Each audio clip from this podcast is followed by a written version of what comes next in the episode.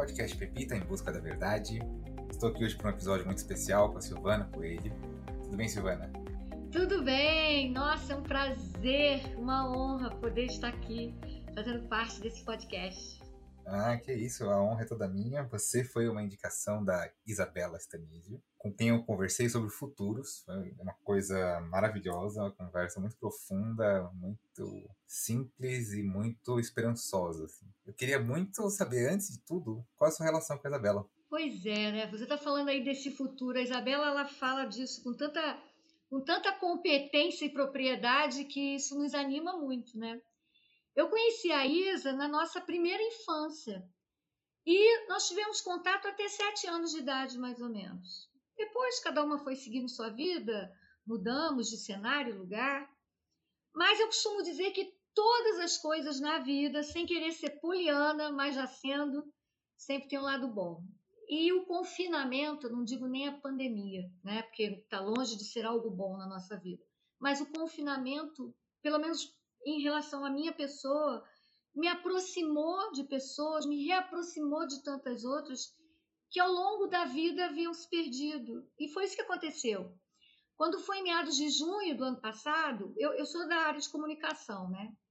E eu falei, poxa, eu vou fazer umas lives com alguns temas interessantes, propositivos, positivos, para estar tá animando né, a galera, o pessoal, os nossos seguidores, enfim. Eu fui montando os temas, não foi nada aleatório, foi pensado os temas. Eu já segui a Isa, mas sabendo de quem se tratava, a Isa da infância, mas a gente nunca tinha trocado mais nenhuma palavra. Aí eu a procurei e aquilo voltou de uma forma assim tão tão incrível, a sintonia, a afinidade, o modo de pensar. E acaba que depois eu fiz até o curso com ela, eu sou uma pensadora do futuro. Foi bem bacana. E a gente estreitou esse laço que aconteceu na infância, ao longo da vida, cada uma seguiu. Nós seguimos caminhos completamente diferentes. E hoje estamos assim nessa união novamente, vamos colocar, por caminhos totalmente próximos, funilados, afinados. Isso é muito bom, né? Muito bom. Deixa eu te fazer uma pergunta, então, em relação a isso. Ela contou bastante da trajetória dela, dos caminhos que ela seguiu. Quero saber os caminhos que você seguiu, um pouco dessa história de vida. Minha trajetória de vida, profissional, é tudo junto, misturado. Eu me casei muito nova, eu casei com 20 anos. E eu fiquei casada durante 10 anos, dos 20 aos 30. E nesse período eu meio que anulei a minha vida profissional bastante. Não vou nem entrar muito nesse mérito, apesar de ser uma história que muitos conhecem, tornou-se pública 21 anos depois, quando eu escrevi meu primeiro livro. Mas era um, um casamento que tinham todas aquelas aquelas violências possíveis e inimagináveis. Então eu me anulei muito. Aos 30 anos, eu segui minha vida, larguei tudo, tudo que não fazia mais sentido, inclusive esse relacionamento. Peguei meu cachorro e fui morar num porão. Eu me formei em turismo por dois motivos. Primeiro, porque eu era professora, eu adorava criança, adoro. E segundo, por vir de uma história de uma cidade que tem um potencial turístico gigantesco, que é Petrópolis, cidade onde eu moro, nasci, fui criada, fiz toda a minha história.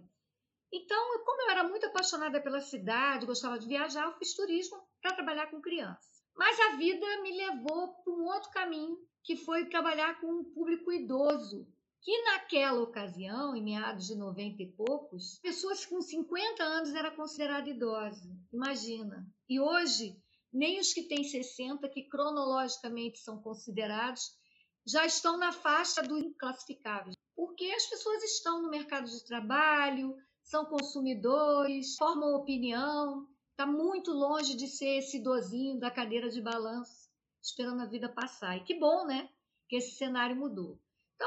Quando eu fui morar no tal porão, e essa história a Isa gosta que eu conto, por isso que eu estou voltando aí, eu não levei nada, só levei meu cachorro, um colchão para rimar, né, com o porão, e nem telefone eu tinha, foi o início do celular, só tinha celular quem, quem tinha muito dinheiro, né, assim, um poder aquisitivo alto. E como eu não levei nada, eu falei, gente, eu tenho uma agência de turismo que eu não tenho mais. E eu não tinha nada, não tinha dinheiro para comprar um telefone. Só que aí eu fazia as minhas excursões, promovia meus pacotes turísticos com a terceira idade, que aí eu já trabalhava com a terceira idade, minha mãe me apresentou para esse público.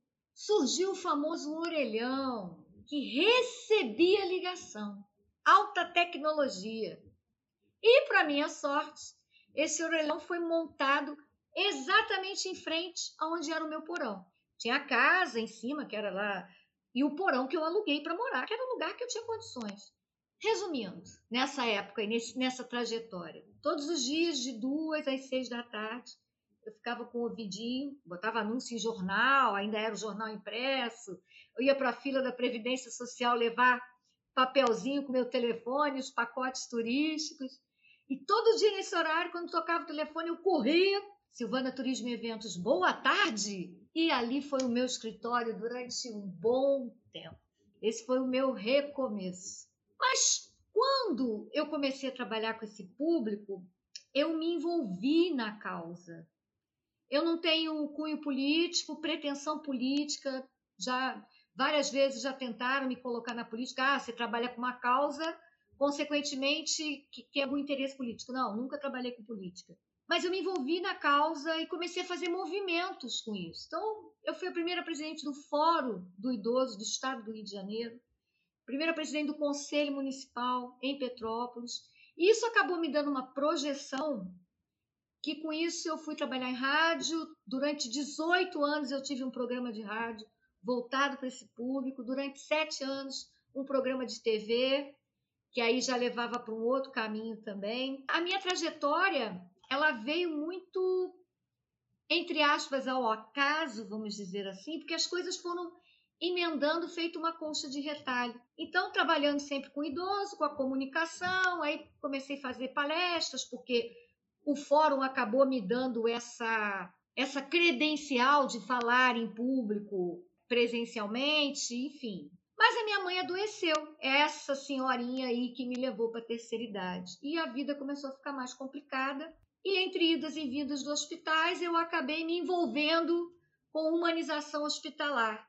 Aí a minha formação em turismo lá atrás, ela foi agregada a esse trabalho em, em hospitais, trabalhando com humanização hospitalar, com a percepção do familiar. Porque a gente tem muito esse olhar do técnico. E quem está de fora? Como é que vê? Então, esse olhar empático, né, de como vê essa situação. E isso me levou a escrever dois livros, porque entre idas e vidas hospitais, Noite sem dormir, eu escrevi o primeiro sobre relacionamentos. Sozinha ou mal acompanhada você decide. Esse é um livro que tem que, que é baseado em fatos reais de mulheres que, assim como eu, deram a volta por cima. A única diferença desse livro para o outro é que é baseado, mas os nomes, as profissões foram alteradas para preservar a privacidade das pessoas que deram depoimento. E eu escrevia esse livro nos corredores dos hospitais, enquanto ficava lá acordada, tomando conta da minha mãe. E isso a minha vida aqui fora continuava. Era hospital na madrugada, rádio de manhã, TV à tarde, enfim, a, a, a vida tocava. Só não fazia mais viagens. E depois também por causa disso, aí já trabalhando com humanização hospitalar, me convidaram para fazer uma palestra que só tinha profissional ligado à saúde. Foi numa faculdade de medicina, um evento estadual com muito peso. E a única abelhuda lá que não era da saúde era a criatura aqui, né?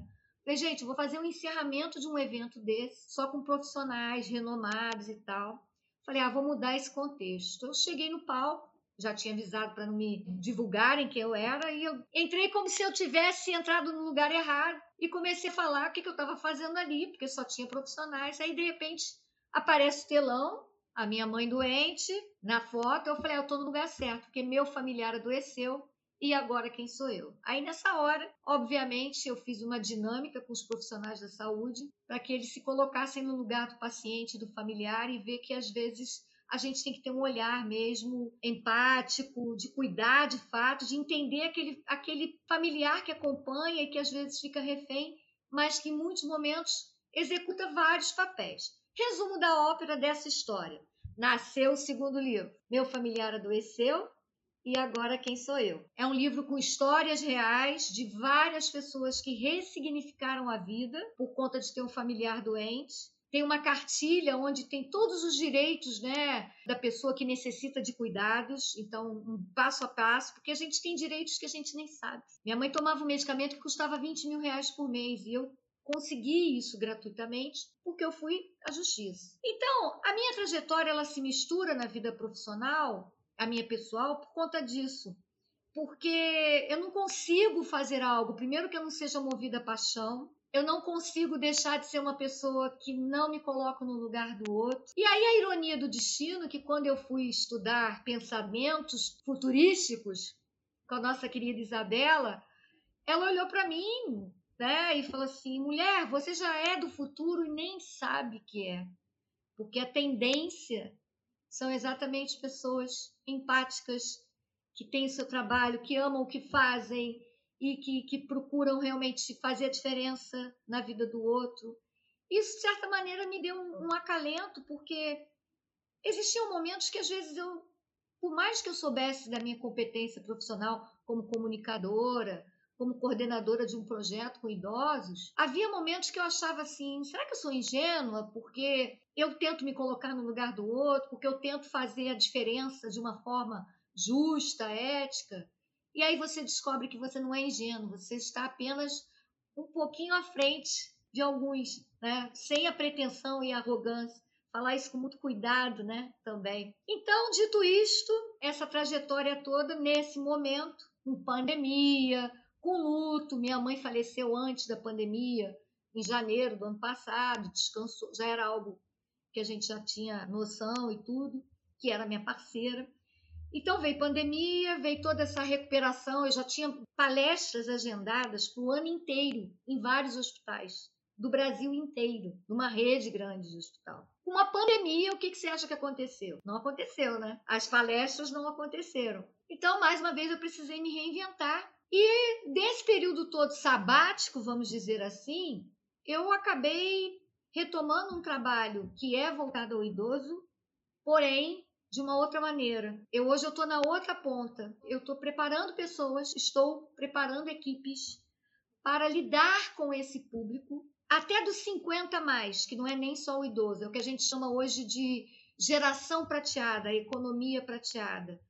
Porque só para você ter uma ideia, no Brasil nós já somos mais de 30 milhões de pessoas acima de 60 e mais de 60 milhões acima de 50 anos pessoas que são formadoras de opinião, pessoas que consomem. A diferença do problema que ocasionou aos idosos na pandemia é diferente da pessoa da meia idade. O idoso, a questão principal foi o isolamento social, principalmente porque a maioria não, ainda não domina essa maquininha chamada digital. Porém, essa parcela da população que não é pequena e que forma opinião, transforma uma nação, inclusive através do voto, eles não foram abalados financeiramente, porque essa geração dos 60 mais em diante, 70, vem de uma geração da aposentadoria aos 40 e poucos anos, 50 anos. Então, eles têm uma renda. Então, eles não foram abalados por isso. Ou seja, existe um mercado pronto para essas pessoas, quer dizer, que precisa se preparar para essas pessoas, para receber esse cenário que é de um futuro que já começou. Entende o que eu quero dizer? Se a gente pensar que em 2030 o Brasil nós teremos mais pessoas acima de 60 anos do que crianças até 10 anos de idade, essa é a projeção, 2030 já está ali. E aí eu te pergunto, o Brasil está preparado para esse envelhecimento saudável, para essa longevidade com qualidade? Não. Então é isso que eu tenho feito no momento. Eu tenho preparado equipes feito um, um eu desenvolvi um método empático onde no treinamento as pessoas vestem literalmente, se sentem como se fosse um idoso. E com isso gerando essa empatia e preparando as pessoas para lidar com esse público, que quem entende o idoso atende bem qualquer pessoa. Qualquer pessoa.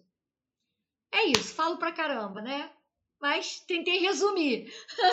ah, que isso. Do porão para o orelhão, do orelhão para o mundo. Vou voltar um pouco lá atrás, é uma história muito legal, assim, trajetória fantástica, muito emocionante. Eu queria fazer uma pergunta. Tem aquela coisa do respeitar o mais velho, o idoso, ele tem a sabedoria, ele tem a experiência de vida e a experiência e tudo. Eu queria que você me contasse um pouco, alguma história que você fala assim, nossa, eu aprendo, aprendi muito com, com essa situação. O que você aprende tanto se relacionando com com a terceira idade, vamos dizer assim. A gente tem que ter a percepção exatamente disso, da sabedoria, porque tem pessoas que confundem o velho, o idoso, de nenhuma forma pejorativa usar a palavra velho, mas as pessoas confundem que virou criança. Não é isso, ele tem uma história. O que eu mais aprendo é a valorização do tempo. As pessoas às vezes reclamam, é muito engraçado que nesse treinamento eu comento isso e todo mundo levanta para contar uma história de tipo, não aguento de que idoso é apressado. Eles estão entrando num shopping, eles não querem aferir ali a temperatura. Ah, não, minha filha, tô indo. Eles são apressados. A sua avó, a sua mãe, não sei qual é o teu caso, qual é o idoso da sua história, deve ser a avó, né? Se você parar para pensar, se ela te pedir alguma coisa, ela já quer para ontem. E as pessoas não entendem isso. Por que essa pressa?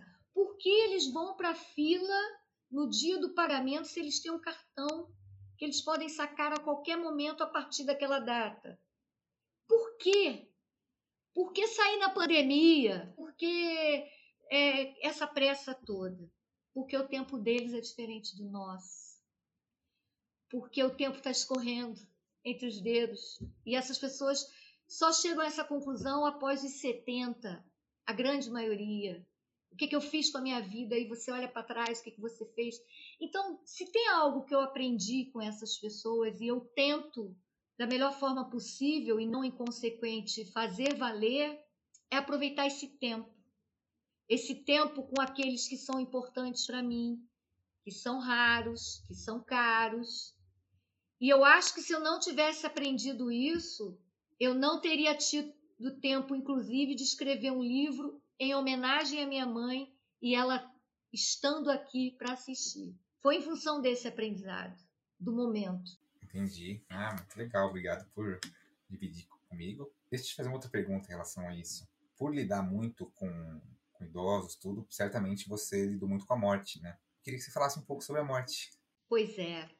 É a única certeza que a gente tem. Esse último ano, que eu costumo dizer que essa é uma terceira guerra mundial sofisticada, porque não deixa de ser, nós vivenciamos isso de forma mais efetiva no dia a dia. Essa questão da morte no início da minha carreira era muito difícil, porque cada um que ia por conta da, da, da questão cronológica, não pela doença, mas pela, pela ordem cronológica, era muito difícil me recuperar. E com o passar dos anos, não que eu não sentisse, mas eu fui aprendendo a lidar com isso de uma, de uma forma é, menos dolorosa, mais realista, menos dolorosa. E por causa disso, esse tempo com as pessoas, essa qualidade do tempo, também potencializou. Eu tenho muita preocupação em resolver as minhas questões. Se eu estou chateada com alguém que é muito importante para mim, eu gosto de resolver essas questões, porque nós ainda temos tempo para resolver. Ao menos que o outro simplesmente fala, não me interessa, ok, mas eu fiz a minha parte, sabe? E hoje, mais que nunca, essa sabedoria do idoso em, em favor do tempo que já escorre pelas mãos deveria ser uma prática comum na nossa vida. Eu acho que isso é o maior legado desse momento todo, que vai deixar para todos nós. Eu espero que deixe é valorizar o tempo que é raro, caro e que escorre. Então, essa morte, saber lidar com essa morte, foi muito em função disso, ao ponto de ter optado juntamente com a minha mãe, foi uma escolha nossa coletiva entre eu e ela, dela ter cuidados paliativos, que são aqueles que você. Tal medicamento que custava 20 mil, apesar de eu ter conseguido, depois eu doei, obviamente, era uma quimio muito pesada, que ia trazer outras coisas que iam dificultar a vida dela, a qualidade de vida. E a pergunta que se fez: isso vai curar? Isso vai dar quanto tempo mais? E quando nós vimos que o custo-benefício não era legal, decidimos que nós viveríamos o hoje, que é o cuidado paliativo, e lidar com a morte. Dessa forma bonita, se é que é possível lidar com a morte de uma forma bonita. Porque a saudade fica, óbvio, né? Mas quando você encara ela assim, de que ela é real e que ela faz parte, fica mais fácil. Ah, obrigado por, por dividir. Sempre me interesso muito por esses assuntos. E sim, né? Acho que essa questão do tempo, ela vai ficando cada, cada vez que o tempo passa mais clara.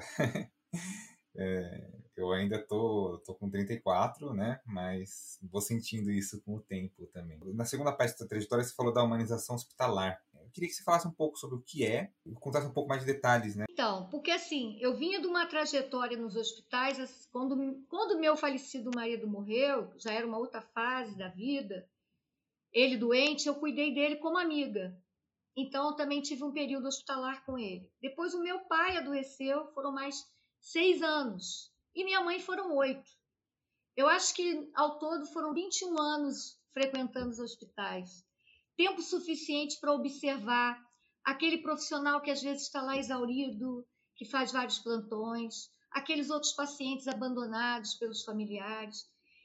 E principalmente com a minha mãe, que era o tempo era maior ali dentro, eu tive mais condição ainda de observar tudo isso. Então, com isso, essa questão da humanização, que já existe essa, essa, esse preparo feito por profissionais da saúde. E ninguém nunca tinha parado para olhar aquele acompanhante que às vezes é o recepcionista, estou falando do SUS principalmente. É a enfermeira porque está lá verificando o soro, é a copeira porque dá a comida na boca, é quem cuida da higienização, porque às vezes troca a fralda, a roupa, dá o banho naquele paciente, e ninguém olha para essa pessoa em muitos momentos. Você está ali numa cadeira, muito bem, obrigada, naquela aflição. E, no entanto, você desempenha vários papéis, que ajuda, inclusive, o profissional da saúde. Então, quando eu vivenciei isso, experimentei na pele, porque dói, dói não ser enxergado. Às vezes o teu familiar está tão doente, tão doente, você está tão precisando tanto de cuidar, mas ao mesmo tempo você também precisa ser cuidado para cuidar do outro. Eu fiz essa, essa trajetória ao contrário. Eu, eu peguei essa experiência como familiar, acompanhante, e trouxe isso de uma forma para mobilizar e sensibilizar os profissionais da saúde principalmente quem trabalha na hotelaria, que é quem cuida desde a recepção ao serviço de manobrista do carro, porque faz a diferença quando você chega num carro e a pessoa que está fazendo lá manobra, se for agressivo, não te receber bem, você já chega atordoado, até copeiro e, e técnicos de enfermagem. Então, esse trabalho essa base era feita nesses profissionais, onde eu também provocava muito, é sempre com storytelling. Todo o meu trabalho de treinamento, todo ele, por ele ser muito baseado em fatos experimentados, né, vivenciados, reais, a grande maioria são feitos por storytelling, até porque eu adoro contar história, né? Você já percebeu.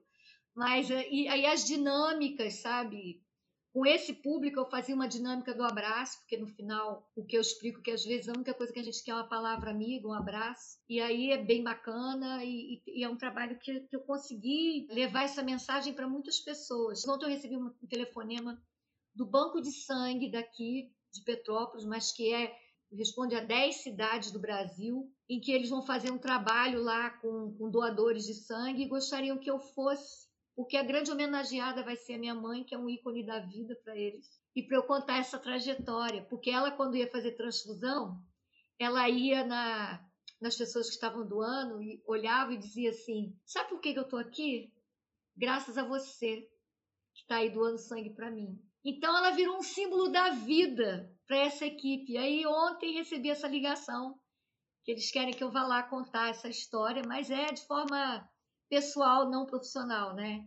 Então, tudo isso eu venho contando ao longo desses anos, essa experiência de humanização, e levei a minha bagagem do turismo. Por quê? Olha como é que é a ironia do destino. Os hospitais, não sei se você sabe, começou esse conceito de hotelaria hospitalar pela Reddor no Brasil. Por quê? Eles compraram um hotel para transformar num hospital. E quando eles viram tantas coisas ali em potencial para melhorar a qualidade do paciente, se o paciente se sentisse mais confortável naquele ambiente, eles passaram a adotar a hotelaria hospitalar. Então, eles pegaram o conceito de hotel para dentro do hospital. Agora, com a pandemia, esse processo inverteu. Os hotéis estão recorrendo aos hospitais para levar para os, para os hotéis a higienização, toda essa asepsia necessária para receber os turistas. Irônico, né? Como vem essa, essa contramão. E é tão irônico que agora o meu trabalho são nos hotéis, são em restaurantes, para levar essa outra, esse outro contexto. É tudo interligado. Ah, parece que você foi juntando as competências como se fosse um quebra-cabeça. E sem, sem planejar. Sabe? Sem planejar. Foi a costura mesmo, a grande colcha de retalho, pode ter certeza. E acho que o melhor jeito de encontrar o próprio destino é fazendo a colcha sem saber que está fazendo a colcha, né? É, quando vê, tá lá. Fechando aqui, acho que fazer uma última pergunta em relação a tudo isso. Não sei se você já pensou sobre isso, é, com tanta, um trabalho tão bonito. Você já refletiu sobre qual é o seu propósito? Meu propósito? Então, durante muito tempo eu me fazia uma pergunta que eu não entendia direito. Aí eu precisei assistir um filme infantil chamado A Origem dos Guardiões, não sei se você assistiu onde tem Papai Noel, tem a Fada do Dente, tem o Coelho da Páscoa, em que o Papai Noel pergunta para um personagem principal que está tentando achar o seu propósito: qual é o seu cerne?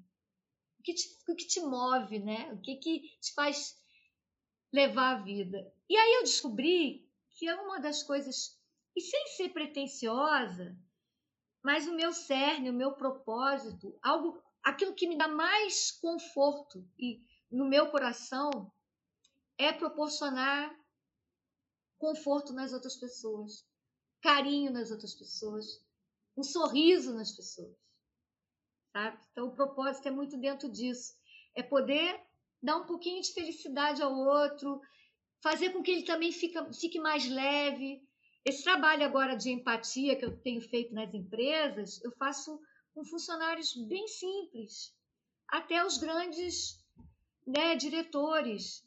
E aí eu mudo um pouco a linguagem, obviamente, são, as palestras são diferentes, mas assim, o sorriso, a comoção é a mesma. E aí quando eu vejo aquele sorriso, a comoção, e faz com que as pessoas pensem, caramba, eu também, se eu tiver sorte, eu vou envelhecer, que é só quem tem sorte que envelhece. E aí a pessoa dá um sorriso e fala, caramba, Ganhei meu dia? O meu pode ter certeza que eu ganhei. Então, o propósito é esse: é conseguir plantar essa sementinha, sabe? Desse olhar empático nas pessoas. Adoro. Ah, maravilha. Nossa, eu queria muito agradecer a presença. Acho que trouxe muita alegria para o meu dia. Nossa, sua história muito bonita. Muito feliz mesmo de te receber. Queria te fazer mais duas perguntas. Eu sempre peço uma indicação de livro ou filme para dividir com, com a gente. Não sei se tem algum que você. Você falou da origem dos Guardiões, já é uma boa indicação. Então. Já é uma boa, porque, é, aliás, eu recomendo para os adultos a origem dos Guardiões. É infantil, mas eu recomendo para os adultos. Mas tem um também interessante dentro dessa temática que se chama Antes de Partir. São dois, dois homens, né, já adultos, velhos, que se descobrem doentes. A pessoa vai estar tá falando de doença, Silvana? Não, estou falando de vida. E um é rico, o outro é humilde, e eles se encontram no leito do hospital ao final da vida e descobriram que eles tinham uma lista enorme de coisas para fazer e eles decidem fazer essas coisas e correr quanto tempo. Então, em função desse tempo que é tão precioso, essa é uma, é uma dica de, de filme bastante interessante. Livros, se você deixasse, eu vou ficar falando um monte, que eu sou livreira, Aí depois você vai entender a minha indicação, você vai me dar razão, porque tem a ver com isso. Mas tem um que eu indico que tem mais a ver com essa coisa do coração, não tem a ver com religião, mas tem a ver com fé. Médico Jesus é de José Carlos de Luca, é um livro que que fala muito dessa cura da doença da alma, né? Então ele tem capítulos bem curtinhos em que a pessoa ali tem um acalentozinho sobre. Então, para esse momento pandêmico, acho que é uma, essa é uma boa dica para acalentar os corações. Ah, maravilha. E seguindo a tradição aqui, continuar a conversa, eu sempre abro espaço para você trazer o próximo convidado. Ah! Que bom, porque assim, eu tenho a honra de, de sugerir para você uma pessoa é Paulo Roberto Lisboa, um homem já maduro, com 60 e poucos anos, no, e continua trabalhando. É, eu o conheci como livreiro, empresário, há muitos anos. Hoje ele mora em Espírito Santo. É empreendedor, e faz um trabalho lindo, uma pessoa muito ligada, muito preocupada com a cultura e desde sempre assim preocupado mesmo com esse engajamento e por isso ele ser livreiro. Para você ter uma ideia, quando eu o conheci, ele tinha uma, papel, uma rede de papelaria, duas papelarias grandes, renomadas na cidade, e eu já trabalhava, estava começando meu trabalho com turismo infantil. E sem que eu soubesse, ele já sabia da minha história lá com, com a questão do meu falecido marido. Meu marido era alcoólatra, então era, eu não era a Silvana Coelho famosa, eu era só a Silvana que trabalhava com turismo com criança. E ele me conheceu, porque ele conhecia muitas escolas, papelaria, livreiro, e me deu uma lista de escolas particulares para que eu pudesse entrar em seu nome. Me ajudou muito na época. E não só isso. Nessa época existiam as fitas cassete e tinham muitas fitas de autoajuda, isso tudo que a gente vê no YouTube, nas redes sociais, democraticamente hoje. Esses grandes mentores eram caríssimos.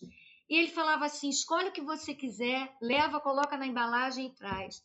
E durante muito tempo, essa pessoa tão querida me, me permitia levar livros, levar fitas cassetes, sem nunca me cobrar, e eu devolvia, e aquilo ajudou no meu crescimento profissional.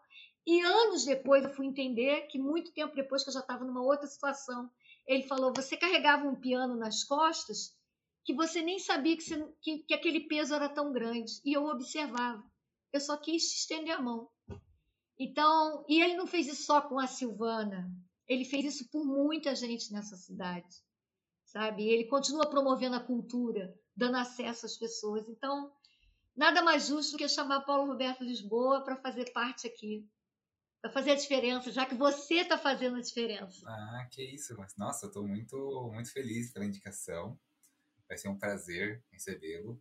E eu queria saber que pergunta eu faço para ele. Pergunta para ele sobre essa questão de ser, ser já um homem maduro e ainda no mercado de trabalho. Acho que essa vai pegar ele assim. Ele vai adorar falar sobre isso, porque ele, ele é um especialista em empreendedorismo, sabe? Ele, ele trabalha com, com Empreendtec atualmente tal. Então é um visionário. Eu acho que essa é uma pergunta legal. Outra que você pode pegar no pé dele. Por que ele ainda não escreveu o próprio livro? Entendeu? Porque está lá nos bastidores e ele não faz acontecer. Ele não faz acontecer, não. Está lá. O livreiro tem que ter o próprio livro. ah, obrigado. Tenho muito a agradecer. Desde já deixar portas abertas para a gente fazer outros episódios. E agradecer de novo. Né? Muito obrigado mesmo. Eu que agradeço. Adorei.